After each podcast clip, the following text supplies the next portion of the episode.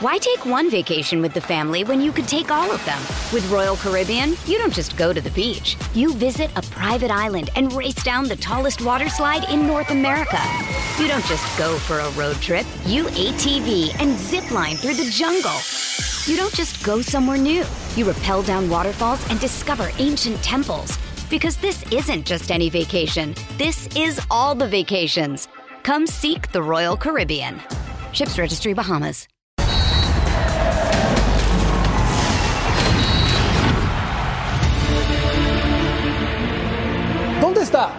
¿Dónde está la voz de mando de Rafa Márquez? La jerarquía de Claudio Suárez, la energía de Alberto García Aspe, los tamaños de Cuauhtémoc Blanco o la entrega de Paco Palencia. Hoy, más allá del talento, los líderes de la selección mexicana se cuentan con una mano. ¿Qué digo una mano? Un dedo. Si no es Guillermo Ochoa, ¿quién? Y no tiene nada que ver con gritar sobre el terreno de juego.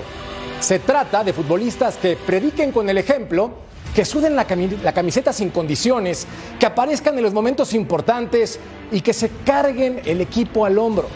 Ojalá que esta nueva generación de jugadores salga una nueva generación de verdaderos líderes. Bienvenidos, soy Jorge Carlos Mercader y es hora de punto final. Se busca líder en la selección mexicana. Desde el retiro de Andrés Guardado del conjunto nacional no hay alguien que cargue con el peso. Ese rol lo tomó el veterano Guillermo Ochoa desde el arco. Pero con el cambio generacional del equipo no llega el líder que comande a México. Para muchos tendría que ser Edson Álvarez, quien constantemente quiere ser líder y defiende a su equipo, pero en la cancha sigue sin ser representado. Muchas veces exigíamos, tanto ustedes como yo creo que la afición, un cambio generacional, pues aquí lo tiene, ¿no? Se está haciendo. El tema es que de su lado no hay paciencia, no hay comprensión. Obviamente que nosotros sabemos que los que rendimos adentro somos nosotros, claramente. Nombres como Henry Martín también suena para tomar esa posición, pero no encuentra constancia. Luis Chávez con 27 años podría ser esa nueva figura para el equipo azteca. Fuera del actual plantel, las ilusiones de muchos aficionados recaen en Alexis Vega. Sin embargo, las lesiones lo mantienen apartado y su futuro es incierto. Por lo pronto, Ochoa sigue cargando al equipo a sus 37 años y no parece que eso cambie pronto. Hoy en punto final, el jugador clave en el tricolor. El regreso de Naveda al América, Hugo Sánchez. El más grande, feliz cumpleaños, macho. Y el impensable inicio de Cruz Azul, la máquina. Toluca en Liga MX y en Up. Todo esto y mucho más hoy en punto final. Gracias por acompañarnos. Feliz porque en España tenemos a una crack. Y olé, Claudia García. ¿Cómo estás, Clau? ¿Qué tal compañeros? Vero, Ceci, Jorge, Russo, un placer como siempre estar aquí con ustedes, con la gente de casa. Estoy preocupada y vengo con ganas de hablar y cuando vengo con ganas de hablar ya aviso que me vais a tener que callar porque ni antes de que llegara el Jimmy la selección era nefasta y los jugadores mexicanos no tenían calidad, como yo he llegado a escuchar, ni ahora con el Jimmy que aún ni ha levantado un título es la, el mejor momento actualmente de, de la selección mexicana, como también he llegado a escuchar. Entonces yo creo que el extremo nunca es bueno y creo que esta selección tiene cada vez más extremos, por lo que estoy preocupada, la verdad. Contrastes muy marcados y estoy de acuerdo contigo, Clau. También es momento de saludar a otra crack. Arriba el norte, arriba Vero González. ¿Cómo estás, Vero? Eso, muy bonita noche a todos. Siempre un placer acompañarlos con mi Rusito, mi hermosa Clau, mi Ceci y obviamente mi Merca. A ver, yo a comparación de Clau no estoy preocupada. Yo a mí esto ya me entretiene y yo he aprendido que al menos con esta selección pues es vivir al día. Así que sorpresas de cada día. Mañana hay un partido muy importante, por supuesto, pero a mí ya no me estresa nada. Relajada. Muy relajada. Relajada, relajada, relajada. Muy bien. Y también saludamos al Ru, Ru, Ru.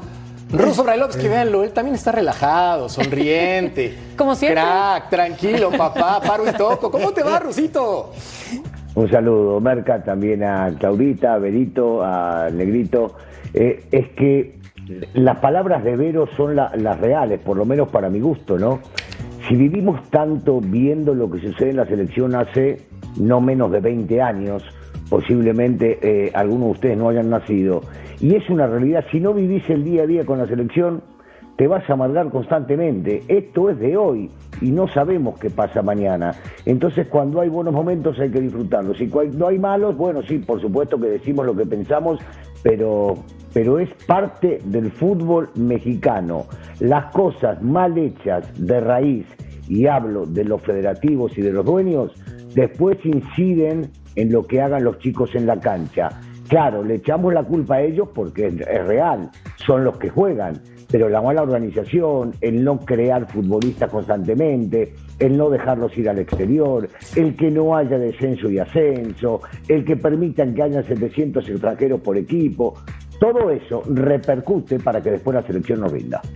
Hay un libro de Eckhart Tolle que dice El poder de la hora aquí y ahora. Así tiene que ser con la selección mexicana, como también tiene que ser con Don Cecilio de los Santos. ¡Mi Cecilio! Hola, Merca, ¿cómo andás? Bien, crack. Un placer estar contigo, con, con Vero, con Claudia, con el ruso también. Un saludo a todo el mundo. A ver, eh, por partes como Jack el Destripador, ¿no? Ahí te va. Primero, lo que decía el ruso tiene toda la razón, ¿no? Porque como hay un manual de muchísimos años, 20, 30 años, de hacer las cosas mal, entonces todo esto se ve repercutido en esta selección, que es un cambio generacional. Lo que decía Claudia, ¿no? Para mí hoy, Claudia, es un calmante y un alivio estos triunfos que ha tenido México. Una sobadita. Una sobadita. Hay que ver a partir de mañana. Mañana es lo complicado, me parece a mí. Un equipo difícil, un equipo con, muchos jugadores en Europa. Y Ay. con el tema, y con el tema tuyo, el tema el que de, el de la editorial que comentabas, para mí hoy apunta a ser un líder Chávez. Apunta. Apunta. Lo que puede ser una sobadita en un moretón o una sobadita en una fractura, eso puede pasar con la selección mexicana. La encuesta, para que participen con nosotros a continuación, ¿quién debería ser el líder en el tricolor? Edson Álvarez, Luis Chávez, Henry Martín u otro. Participen a partir de ahora, con libertad, a ver qué jugador Pero, tiene pero los tamaños Jorgito, ruso. Sí. Jorgito, mira, en la, en la pregunta dice quién debería. Yo pregunto solamente, ustedes eh, son periodistas y hace tiempo que ven fútbol. Eh, y la pregunta va más allá de una categoría de decisión, por lo menos que tengo yo en lo personal, luego si querés me la preguntás. ¿Se hace o se nace? Porque la pregunta dice quién debería. Y no es una cuestión de deber. En mi punto personal, se termina uno haciendo o forjando o naciendo. No es que el técnico va y le dice, yo quiero que vos seas mi líder en la No, no hay cancha. o va un directivo y le dice, yo quiero No que hay. vos... No, No, no, esas cosas No reglas. van. Esas cosas no son reales. Claro. Eh, igual, en, igual en el vestidor. Hay gente que grita en el vestidor y son líderes. Hay gente que no grita en el vestidor y te habla y también son líderes. Entonces, yo, viste, muy extraña la, la- la pregunta en sí para realizar de alguna manera un, un- un decreto sobre, no, este tiene que ser. Y yo coincido con lo que dijo Ceci, pinta, porque recordemos que Sí. Chávez, para mí, el chiquito Chávez diría, fue el menos experimentado en el mundial y el más destacado en el mundial. Mejor. Si al tipo en el mejor, en el peor momento se cargó el equipo, sí, se lo cargó. Memo, el más experimentado, se carga el equipo en muchos momentos, sí. A vos no te gusta Álvarez o a, a- a Palencia no le gusta Álvarez. Y yo siento que el tipo es líder en la cancha. Siento que Romo insinúa ser líder. Que Henry debe ser líder también porque lo debe ser en, la- eh, en el vestidor y también fuera. Cuando no lo vemos gritar nos parece que no. Hay muchos de ellos. El tema es que al no andar bien la selección nos cuesta entender que uno. acuerdo. Sí, totalmente de acuerdo contigo, Ruso. Y yo, solamente para rematar el punto, pienso que un líder nace y también que un líder se hace. Rodolfo Landeros está en Las. Vegas, Nevada, para platicarnos al respecto del tricolor y si puede jugar Edson Álvarez después de salir con molestias tras el partido anterior. Muchas gracias, un gran abrazo ahí para todos en eh, el estudio de punto final. Con la duda de Edson Álvarez si va a poder participar en el encuentro ante Jamaica o no, correspondiente a las semifinales de la Copa Oro 2023. Por la mañana, en el entrenamiento, él trabajó por separado, investigando. Me dicen que suelen esperar 72 horas después del partido. Él sufrió un golpe en la rodilla izquierda ante los ticos y parecía a principios de semana que todo pintaba bien, pintaba mejor, podrían contar con él. Sin embargo, después de verlo trabajar por separado, haciendo algunas llamadas y unos mensajitos, me dicen que va, van a tener que esperar hasta el último momento para ver si pueden contar con Álvarez para enfrentar a Jamaica. Vamos a escuchar lo que dijo precisamente Jaime Lozano en rueda de prensa, acompañado del central Johan Vázquez. De las apuestas, pues bueno, eh, quién sabe cómo, cómo se, se, hace eso, no soy muy fanático de esto, no sé si es por estadísticas, no sé si es por desempeño, no lo tengo, no tengo ni idea, pero eh, pues nada, tenemos un, muy buen rival enfrente, un rival que se le ha complicado últimamente a, a, la selección de México, que tiene un estilo muy peculiar, que tiene, como bien jugadores en equipos y ligas importantes y que ha venido haciendo una gran Copa también. No, somos conscientes del, del ataque de Jamaica, sabemos que contragolpean muy bien, nos han hecho mucho daño la última vez que jugamos en el Azteca contra ellos. Eh, es algo que no hoy en día ya no podemos entrenar tanto. Es más de mentalizarnos, es más de estar conscientes de que son jugadores con experiencia, son jugadores que, con jerarquía que tienen una y te, te la pueden mandar a guardar. Por otra parte, le pregunté al entrenador de Jamaica, Jaime Halgrimson, y el portero Andre Blake, ¿qué tanto ha cambiado esta versión de México en relación a la que enfrentaron en marzo correspondiente a la Nations League en el Estadio Azteca? Aquí su opinión. For me, every Mexican team is the same. You know, they're always very organized, very tough to play against, you know, very tactical. As coach said, third man runs, you know, um, so we know that once we're playing Mexico, it's always going to be a tough game and one that we always have to make sure we're up for the task. Así las cosas con los Reggae Boys. Así es que a esperar la evolución de Edson Álvarez. Ya lo estarán decidiendo este miércoles. A ver si podrían contar con él en el medio campo. En dado que no pueda, estarían volviendo con Luis Romo en la media de contención. Un abrazo y de regreso con ustedes. Gracias, hermano mío. Esta fue la alineación contra Costa Rica del equipo tricolor. Ochoa en el arco, Sánchez, Montes, Vázquez y Gallardo en línea de cuatro. Romo, Edson Álvarez en la contención, junto con Luis Chávez de lo más destacado en ese sector. Antuna, que ha tenido una buena Copa Oro. Henry Martín, que trabaja pero que no anota. Y Orbelín Pineda, que tiene un par de anotaciones, siendo uno de los jugadores más interesantes hasta el momento. Ceci, en esta selección mexicana queda claro que no atraviesa el mejor momento, no de ahora, hace tiempo, pero también queda claro que están sacando resultados. Y para eso llevaron a Jaime Lozano, para ganar la Copa Oro, aunque sea un parche al duro momento que atraviesa el No, no, por supuesto, digo, y eso, eso viene de años. Eso viene últimamente después del Mundial, de esos sesenta y pico de días que al final no hicieron nada. La verdad fue un desastre todo. ¿no? Y de pronto le tiran la pelota ahora, después, ¿no? De, de, Diego Coca, le tiran la pelota a Jaime Lozano y el tipo con lo que tiene, con una buena utilización de recursos, está donde está. Esa es la verdad. Ahora, ¿cómo enfrenta a Jamaica, un equipo peligroso, difícil, con muchos jugadores en Europa, un equipo muy veloz, potente, explosivo, con gente muy inteligente? ¿no? Gente que se sabe aislar sobre un costado para ganar los duelos individuales. Eso es lo que tiene que estudiar en realidad eh, Jaime Lozano y la disposición táctica que es clarita, viene jugando 4-4-2, el equipo de Jamaica así juega, ¿no? Arriba juegan León y León Bailey y Antonio. No, esos dos son los que normalmente han jugado. Ha hecho algunos cambios, no muchos, pero digo, defensivamente sí da ventajas. Aguas con el contragolpe y con la velocidad que tiene este equipo. Platicabas, Clau, de los contrastes, ni muy, muy, ni tan, tan. Y más adelante platicamos entonces con respecto a ese tema. Pero también, Vero, entonces, ¿qué versión le tenemos que creer al tricolor? ¿La que tuvo contra Estados Unidos hace unas semanas o la que actualmente está en semifinales de esta Copa? Es que justo te iba a decir, ¿te has dado cuenta que la selección mexicana ha tenido a un protagonista o más de uno, pero diferentes cada partido? Entonces yo hasta ahorita no le veo ni siquiera una línea clara al tri. Ahorita que hablábamos de líderes, para mí, desde que dejó la vacante Andrés Guardado, ahí hay un hueco, bueno, obviamente está Ochoa, pero en algún momento tenemos que tener a otro líder, que no, no tiene nada que ver la posición.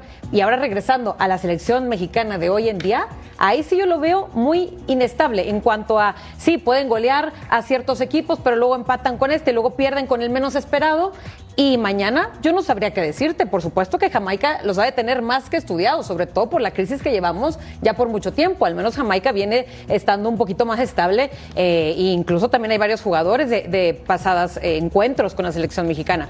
Pero ¿a qué selección mexicana le vamos a creer? De verdad, que a la que el Jimmy le sigue experimentando, porque para mí todavía falta.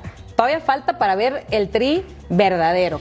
Y hay que seguirle. Yo creo que estos pocos partidos con muchas sorpresas para mí todavía no es suficiente. La nostalgia siempre vende ruso, pero yo me acuerdo hace algunos ayeres de un Ramón Ramírez, de un Marcelino Bernal, de un Jorge Rodríguez, de un Jorge Campos, de un García Aspe, de un Paco Palencia, de un Claudio Suárez, que además del talento tenían personalidad. No estoy diciendo que en esta selección no haya personalidad, pero en este contraste me parece importante remarcarlo creo que hace falta más peso sobre el terreno de juego, no por gritos, no por tratar de jalar orejas, sino por predicar con el ejemplo y notar algo diferente en esta selección mexicana.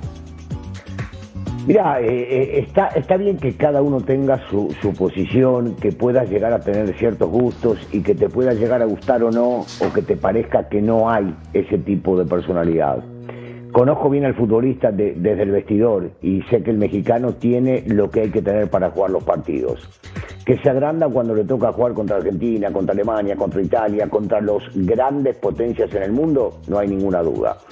Yo, yo quisiera entender cuál es la responsabilidad mayor que siente cuando le toca jugar en esta área donde todos o la mayoría hablamos que es el más importante o es el rival a vencer. Ya no le voy a decir gigante porque a algunos le molesta, que para mí sí lo es el más importante y es el gigante.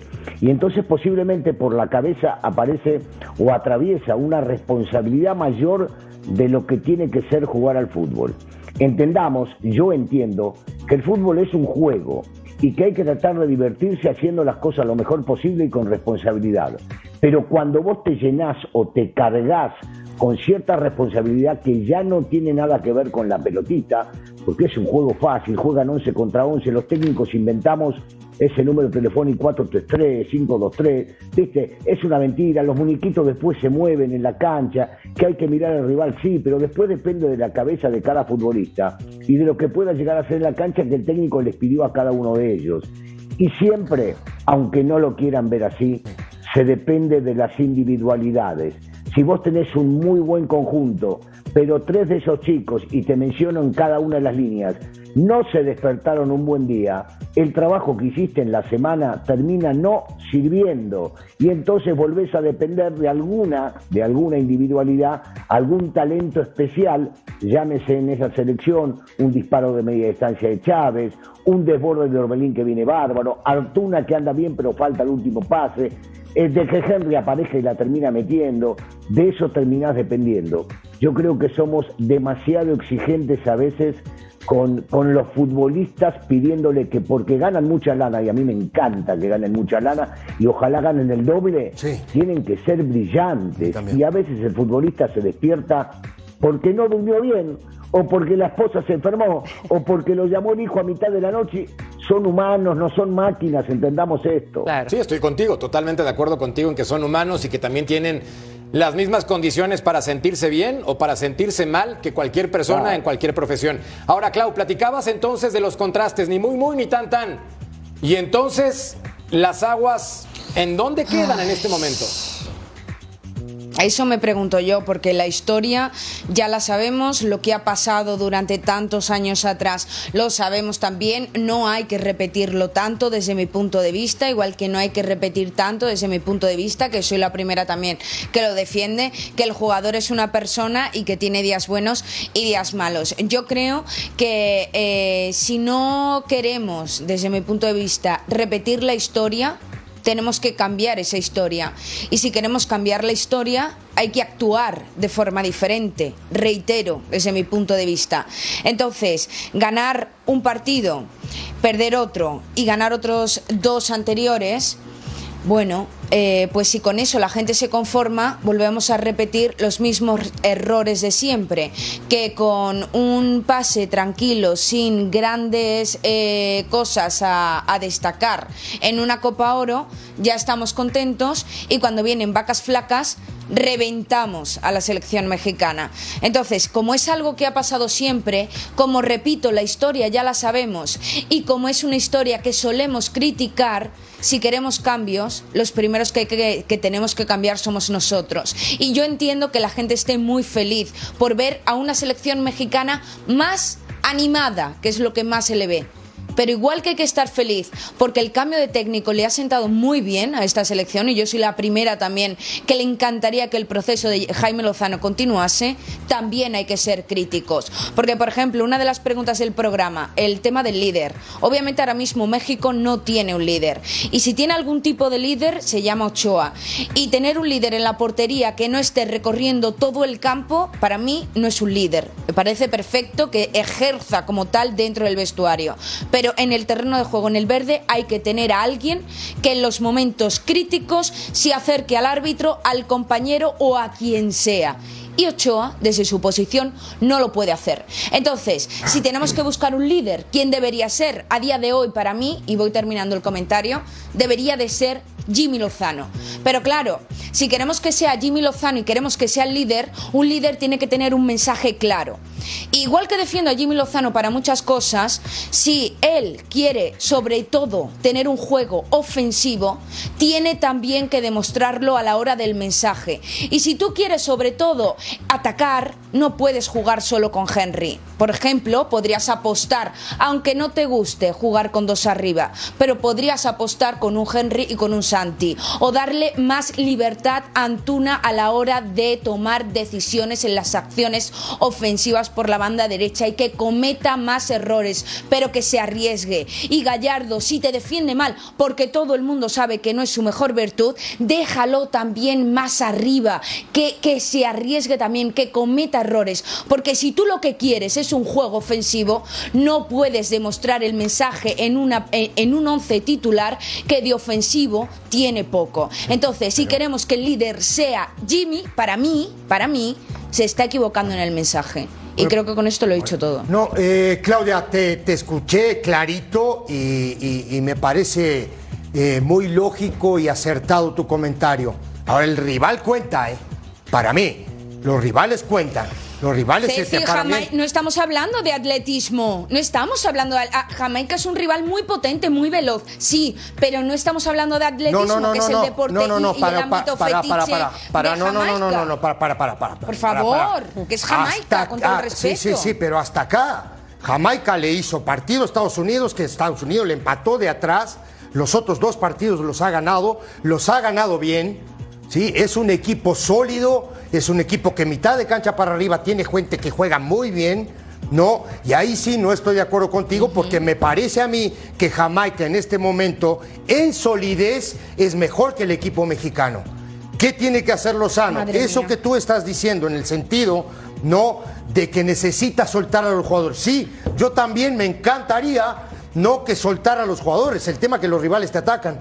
Ese es el gran problema del fútbol, como decía hace un rato el ruso. El, ruso comentaba, los muñequitos se mueven, pero por supuesto que se mueven. Y hay muñequitos del lado de Jamaica que se mueven por todo el frente del ataque, que buscan zonas inhabitables para ganar duelos individuales y ahí es el gran problema, me parece a mí, principalmente por el sector derecho. Ojo, es bien complicado este equipo. ¿eh? A ver, un detalle también importante, Clau. Es que, Cuatro claro, partidos y nueve goles anotados de la selección mexicana. Entiendo tu punto. Lo entiendo. Pero nueve goles para una No, pero es selección que, viene en crisis tampoco está tan mal. No, obviamente que no está tan mal. Sí, sí, me parece perfecto el rendimiento que está a- adquiriendo la selección mexicana desde que llegó Jimmy, porque sinceramente lo que más veo reflejado en el terreno de juego es que el futbolista mexicano se lo cree, no se rinde, no tira los brazos, no se echa atrás y lucha, que era lo que yo más veía que le faltaba a esta selección con Coca, yo. Pero es el, el sello principal que ha dado Jimmy. Pero yo quiero decir una cosa, o sea, si tú sabes que contra Jamaica vas a tener esos problemas porque son muy veloces y te pueden eh, sorprender a la hora de esas acciones ofensivas por parte del rival de Jamaica, es que también tienes problemas cuando se te encierran atrás, que lo hemos visto. En Sí, esta Copa Oro. claro. Pregúntale a Qatar, ¿no? Es un partido de fútbol, efectivamente, es un partido de fútbol. Vas a tener todos estos tipos de momentos durante los 90 minutos de un partido.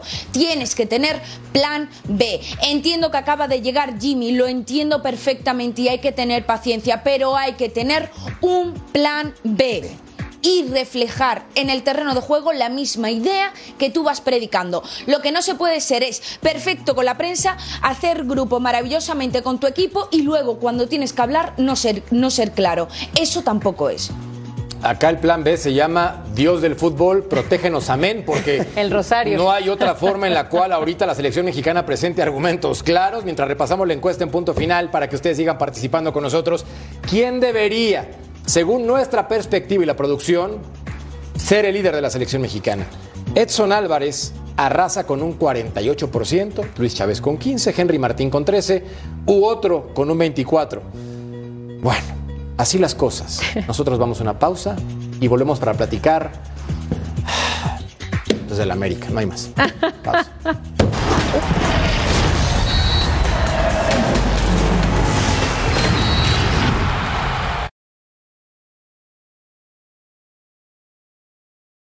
Why take one vacation with the family when you could take all of them? With Royal Caribbean, you don't just go to the beach. You visit a private island and race down the tallest water slide in North America. You don't just go for a road trip. You ATV and zip line through the jungle. You don't just go somewhere new. You rappel down waterfalls and discover ancient temples. Because this isn't just any vacation. This is all the vacations. Come seek the Royal Caribbean. Ships Registry Bahamas.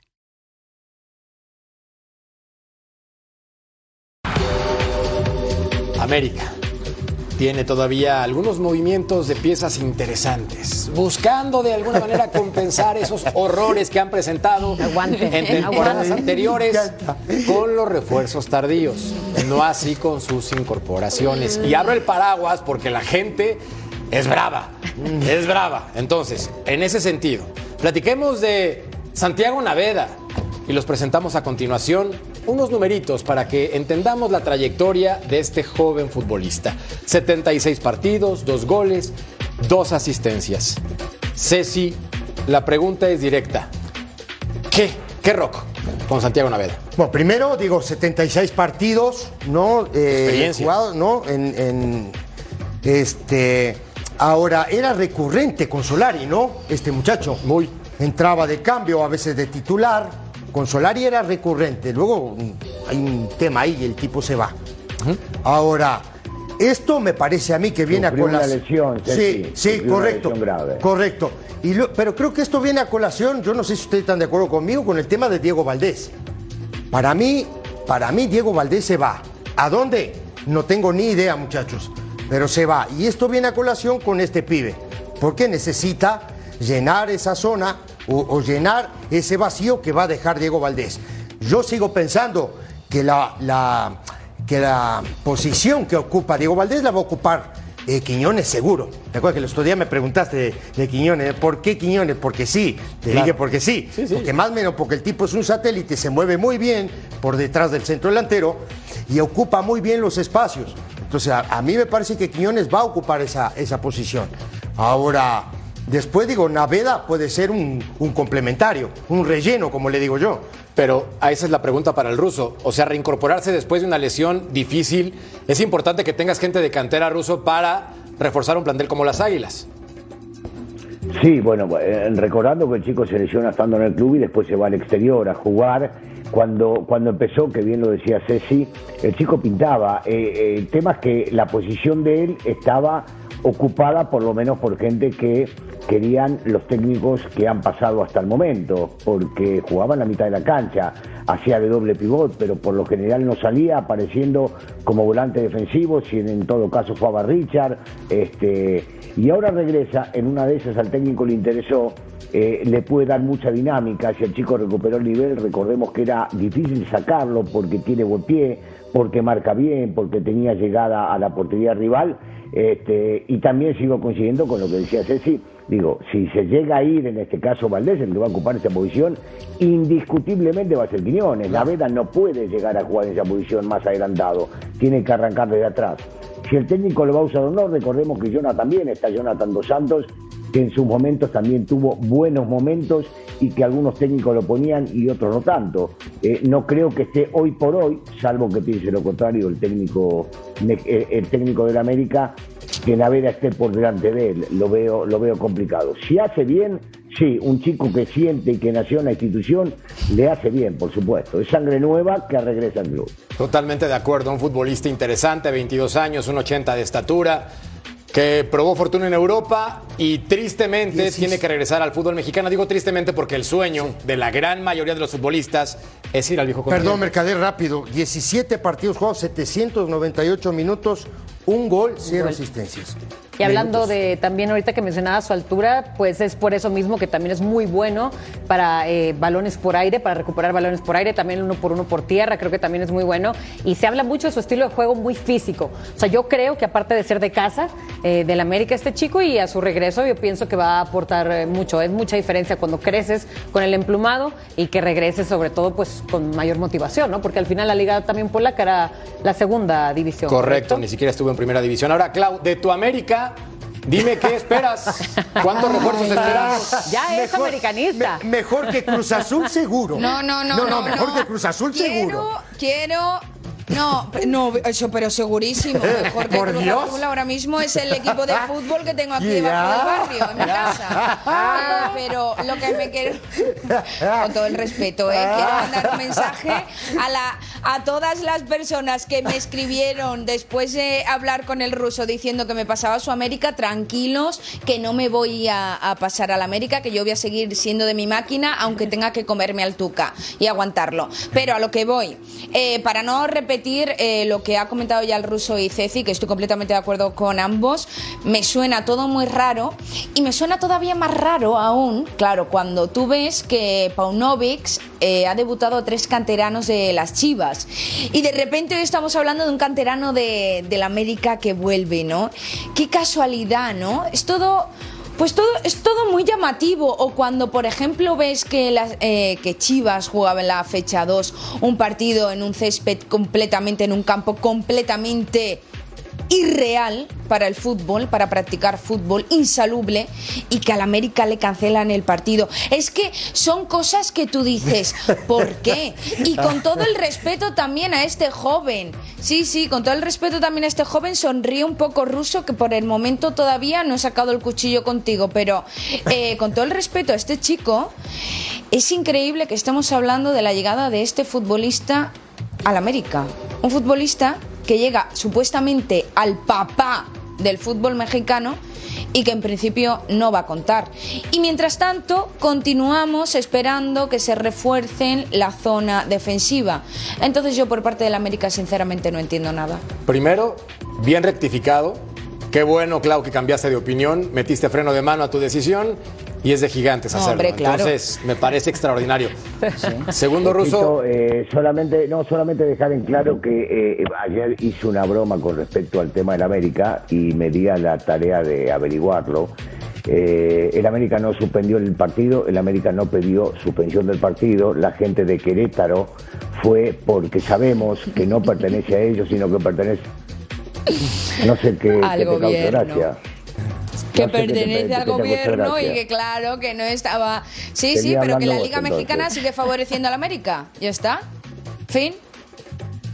Es que ya sabemos Bueno, lo, que estabas diciendo. sí, ruso. No, es solamente para que la gente le quede claro que no es una suspensión del lado del América, sino que es de la gente de Querétaro. La América ofreció jugar en su estadio y cambiar la localía para la temporada que viene, que juegue Querétaro en la suya. No aceptó el Querétaro y por eso el partido quedó suspendido. Que quede claro este, cómo es el tema. Ahora, hay un detalle muy importante con respecto al caso de Diego Valdés, en donde sí se prestó especulaciones porque uno no entrenó con el equipo durante varios días. Se presentó al hospital, según Santiago Baños, por una infección estomacal. Lo pone fuera. Pero también reportes de Fabiola Bravo argumentaban que no ha entrenado al parejo de sus compañeros, que ha estado trabajando aparte. En este sentido, ¿Qué nos hace pensar? Fue- fue el pri- hoy fue el primer día que Diego Valdés entrenó al, a, a- Al a parejo. par del, del equipo, ¿no? Sí. Ahora en Querétaro también había jugadores lesionados, uno de ellos el arquero. ¿Qué estás queriendo También. decir, Ceci de No, los digo, Santos? Digo, si los tipos en un momento te ¿Qué ofrecen estás jugar. queriendo decir? Por Dios, Mercado. El campo estaba en no, no, muy malas campo, no, no, el condiciones. campo, el campo lo vi- yo vi la. y está la- lloviendo mucho en Querétaro no, no. y en todo México. No, no, ahora, aquí ahora también. vi- ahora viste cómo se jugó el de León. Sí, era una alberca. Eran, Era mares. waterpolo. Sí. Y el de Chivas de también. Chivas también. Sí. El de Chivas San Luis era para, para, para romperse allí las piernas, Sí. los jugadores. Era imposible jugar ahí. Ahora O sea, no sé al cómo- Querétaro, cómo ¿eh? Por Lo cierto. dejaron hacerlo. Ahora, ahora yo, yo lo que te digo es, digo, si te ofrecen jugar en el Azteca, juega. Es que aquí me No parece algo nada. más lógico. No, no, no cambiado. mide- no, la cancha no mide lo mismo. Cambiado, no, espera. Pero cambias al Azteca en la jornada 2 Y, y- y vas a el Querétaro, siguiente torneo. En, en el otro torneo vas a Querétaro y se acabó. ¿No? Pero Pero una lo pregunta, mismo. Jorge, la decisión, ¿quién la tomó definitivamente? A pesar de que un equipo se oponga y otro, y otro se ofrezca. Directamente la ¿Quién Liga, tomó Clau. la decisión definitiva? No, la Liga, la Liga, ¿no? la Liga. ¿Qué quiere decir? Que la Liga continúa favoreciendo, como hace siempre, al América. Aunque un equipo se, se oponga y el otro ofrezca su campo, la que toma la decisión definitiva es la Liga Mexicana. El partido de Chivas San Luis, por ejemplo, se disputó. Otro tipo de partidos con 46 grados, que lo dijo Siboldi, se estaba también disputando. Y el de América finalmente no se disputó. Es que es, que es muy heavy. Es que se presta especulaciones, eso sí, se presta especulaciones y si le Hombre. empezamos a rascar, pues obviamente hay ideas que no nos dejan en paz. Bueno, por cierto, Araujo abandonó el entrenamiento por molestias, pero parece que va a estar para disputar su partido Es que entra uno, sale otro y así. con América. Bueno, pues al volver, felicidades, macho, que es tu cumpleaños. Pausa, volvemos a punto final.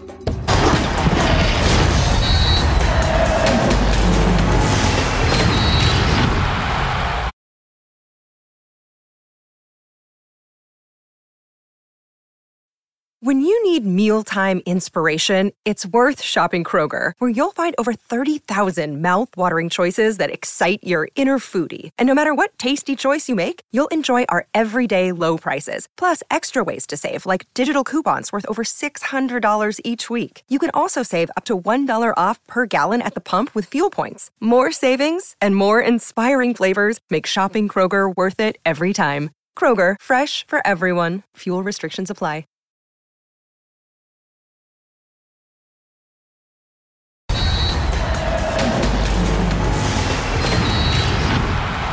Recuerden que tenemos cobertura especial después del partido Jamaica contra México. Punto final este miércoles 12.30 del Este, 9.30 del Pacífico. Ya tú sabes, a través de la señal de Fox Deportes. Y también ahora puedes escuchar Punto Final en podcast. Entra a tu plataforma favorita, descarga el programa y disfrútalo con los comentarios más elegantes. ¿Cuándo van a cambiar la foto. Mercader? ¿Cuándo van a cambiar la foto? Pregunta del millón. La pregunta del millón, ¿a quién quieren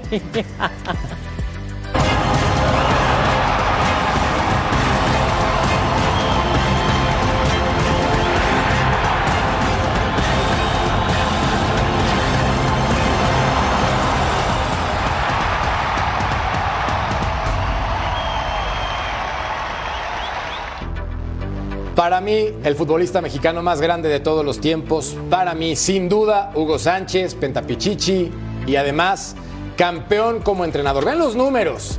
Su trayectoria con equipos, 454 goles, 32 asistencias, 20 títulos. Yo ni en videojuegos he alcanzado esa cifra.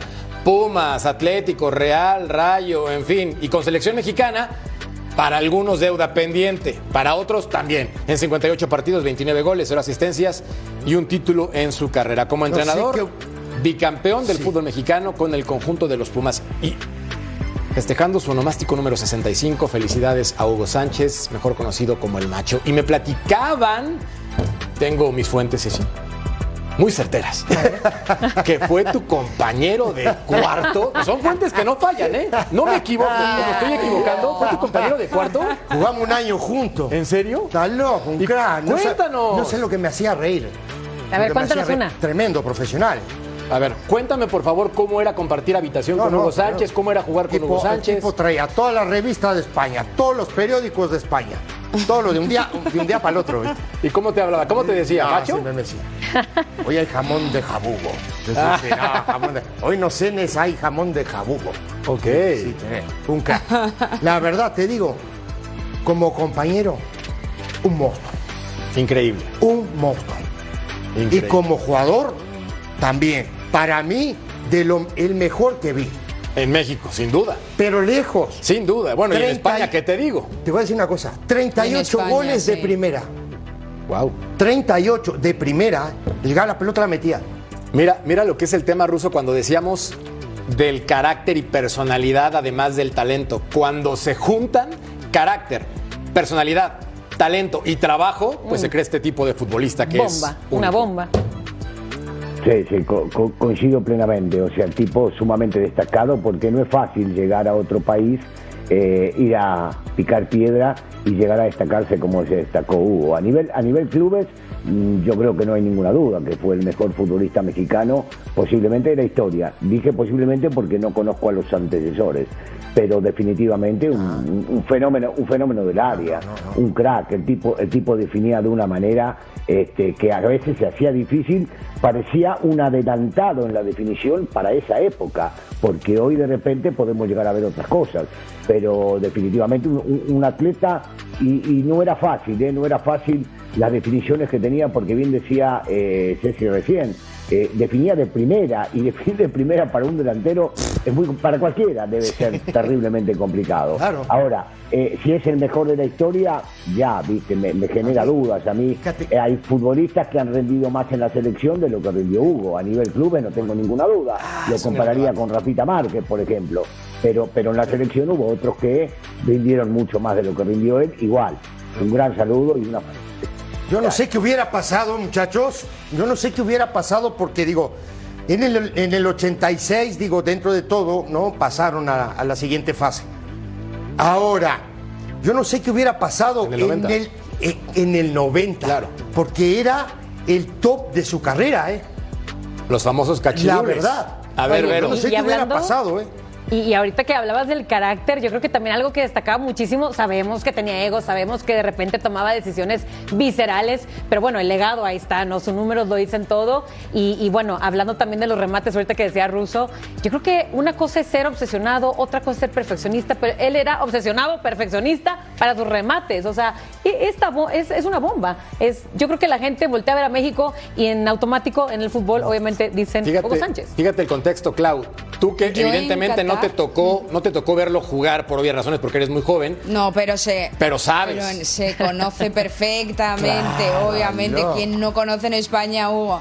Pero yo la última vez que coincidí con él y que estuve hablando con él fue en Qatar, en el Mundial, y yo puedo asegurar que eh, tanto para debatir como para hablar, es un compañero que te respeta. A mí, a mí siempre me ha tratado muy bien, yo no puedo poner absolutamente ninguna pega, no es una persona, para mí, a mí al menos no me lo ha demostrado, ni altiva, ni, ni que eh, desvalore a la mujer. A mí, a mí, yo no he tenido ninguna pega y ha sido todo perfecto, un caballero conmigo, la verdad. Fíjate, yo también trabajé con él muchos Siempre. años y realmente se ha comportado de forma espectacular Hugo Sánchez, un gran compañero y lo más importante es que también fue un histórico del fútbol mexicano y del fútbol mundial. Felicidades, macho. Pausa y volvemos a punto final.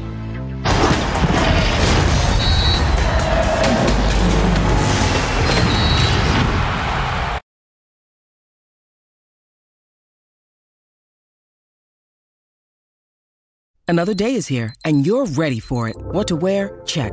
Breakfast, lunch, and dinner? Check. Planning for what's next and how to save for it? That's where Bank of America can help.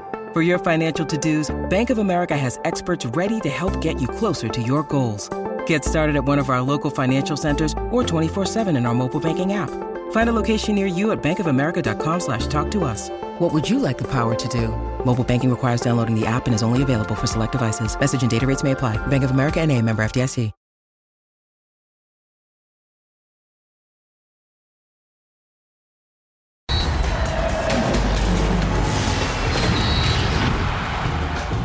No queremos que suceda lo de los, lo que nos ha pasado de, arrancar tan mal y empezar a remar de atrás. Por eso estamos, estamos trabajando en, los errores, estamos trabajando para tratar de mejorar y, y que no vuelva a ocurrir lo mismo.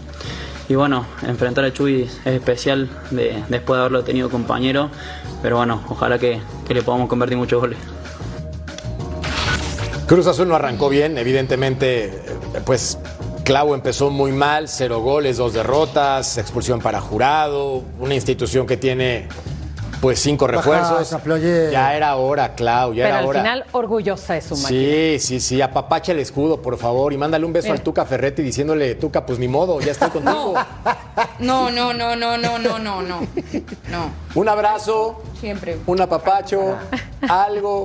Clau, ¿para qué pinta tu Cruz Azul en esta Ay, temporada? mira, eh, para nada. Ahora mismo, absolutamente para nada. Y lo más, lo más grave, desde mi punto de vista, tanto buscar refuerzos, eh, novedades, gente que llegue, el Tuca quiere que venga más gente nueva, ahora solo pide que sean mexicanos, obviamente ya sabemos el porqué, pero la portería no la han reforzado. Ahí nadie ha mirado.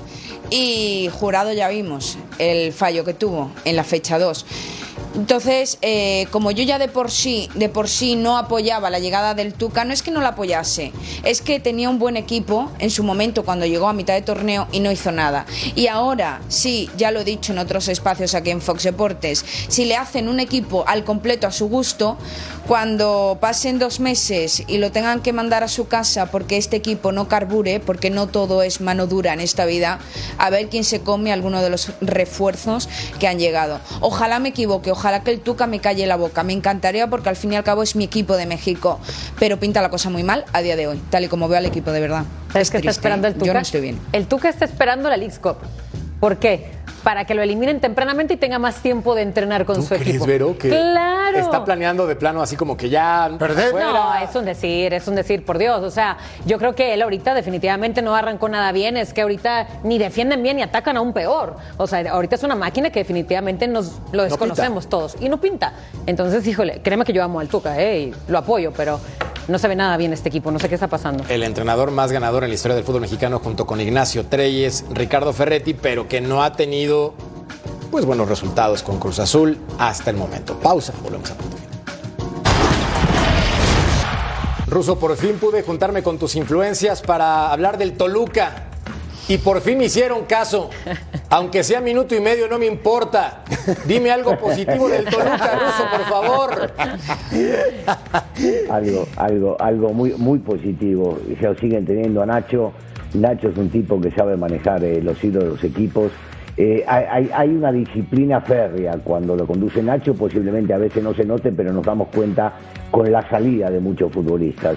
Y los futbolistas que llegan o que están con él están comprometidos con una forma de jugar, con un estilo de juego que por momentos podemos ver que no resulta o que puede no gustar o que quedan eliminados, como les ha pasado en el torneo, en el torneo anterior, pero que, que el tipo tiene una idea muy clara y por eso me imagino yo que la gente del Toluca, los directivos del Toluca y el presidente lo siguen dejando, porque entienden que lo que él busca es eh, llamar la atención, jugar un buen fútbol, que la gente vuelva a las canchas y tratar, por supuesto, de ser campeón. Yo siempre he dicho que Toluca en los últimos años se ha ganado el mote de ser grande. Es un equipo grande y por lo tanto debe pelear por títulos constantemente. Totalmente de acuerdo. eh, Volpi, García, Mosquera, Valmer Huerta y ahora Isaís. era de grandes condiciones, ¿eh? Sí, Esa es la verdad. Ofensivas. de gran partido, por cierto, Sí. contra el Cruz Azul. Digo, ha mantenido ¿no? esa línea y, y- y le da confianza al jugador, que es lo más importante, me parece a mí, ¿no? Fíjate lo que son las cosas, Ruso. Cuando Juárez enfrentó a tu América, tú dijiste que Beto Valdés se coma ocho. Pero Seis, seis, seis, en este seis, caso, seis. está grabado. En este caso, yo tengo que decir, mi querido Beto Valdés, oh, Betao, el domingo irás a la bombonera y yo no soy tan malo correcto. como el ruso.